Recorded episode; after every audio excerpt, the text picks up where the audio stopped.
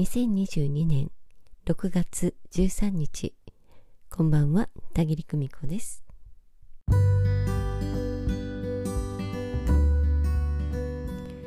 昨日は魂学4期日曜チームの講義だったんですけれどもね、えー、その中の Q&A タイムにねこんなご質問をいただいたんです。あのよりよく生きるとはどういうことですかっていうふうに。ねえ。皆さんならよりよく生きるってどういうことって聞かれたらどんな風にお答えになるでしょうか？よりよく生きるといいよなんて言われたって漠然としていてね言葉だけが上滑りしていって結局はどういうことなのか。実はよくわからない。そんな言葉の一つではないかなと思います。で私が昨日えどんなふうにお答えしたかと言いますとね、えー、よりよく生きるというのは、えー、楽しいかどうかではないか。楽しいかどうかというのが幸せ感と直結しているのではないかというふうにお答えをしたんです。楽しいかどうか。楽しいと思った瞬間に笑顔になっていてそこにいるだけで許されている感じがしてああここにいていいと安心できる自然に思える。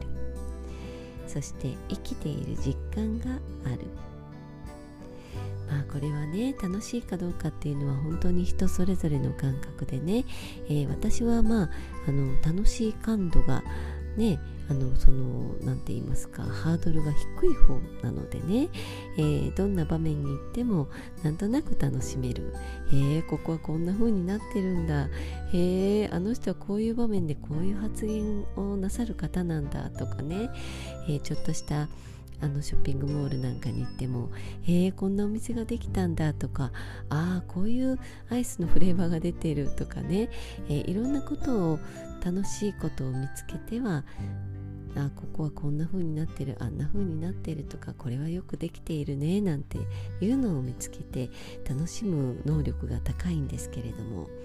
え、実はそうではない方だっていらっしゃる。もっともっと、えー、激しく楽しくなければ、えー、楽しいとは実感できない。なんていう方もねいらっしゃるからそれは一概には言えないけれども。だけどあなたにとって何が楽しいかどうかはあなたにしかわからないんですよね。えー、もう本当に絶叫のねジェットコースターに乗っているその瞬間が本当に楽しいという方はですねもう並んでいるだけでもさああと順番が巡ってきたと思うだけでもねもう絶好調に楽しいでしょうしね、えー、ある人はもうそこに並ぶだけでも恐怖が迫ってきて嫌だ帰りたいなんて思う人もいるでしょうしね、うん、本当に人それぞれです。あなたにとって楽しいかどうか楽しいと思えることは何でしょうか？そしてそれが知らぬ間に幸せ感と直結しているのはどんな場面でしょうか、えー、この間魂学のね魂学ミーティングに来てくださった皆様、えー、きっとね初めて会う限りに、えードキドキしたりね、えー、がっかりしたらどうしようなんてね思う方もいらっしゃった方もわからないけれどね私はまあもうこれ以上いい面も悪い面もお見せしようがなくてこのまんまの私なんでね、えー、皆さんいろんなご感想を持たれたかもしれないけれど確実にそのミーティングの場というのは楽しい場であったのではないか。というふうに皆さんのね、え東京でも京都でもその表情を見ているとジーンと伝わってくる、うん、ああいうのが楽しいかどうかではないかなと思います。生きている実感がある。ここにいてよかったと思えるような、うん、そんな場面をね増やしていくように生きる。えそれがね、えー、よりよく生きていくことなんではないか。こんな風にね思います、えー、楽しいというのは別にね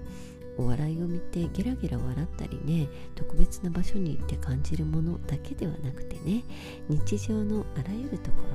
ろなんならお仕事の中にもね、えー、その楽しい